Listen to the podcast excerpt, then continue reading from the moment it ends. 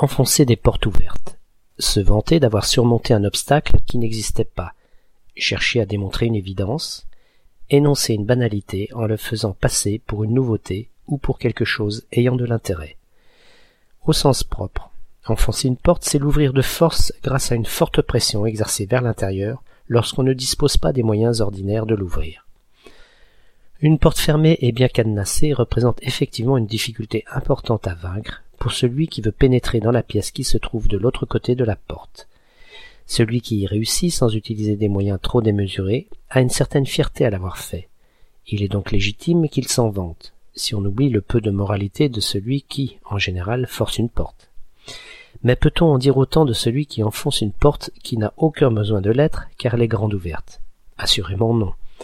C'est ainsi que celui qui prétend avoir vaincu des difficultés inexistantes, ou celui qui se lance dans la démonstration de choses évidentes, où est la difficulté, peut aisément être assimilé à un enfonceur de porte ouverte.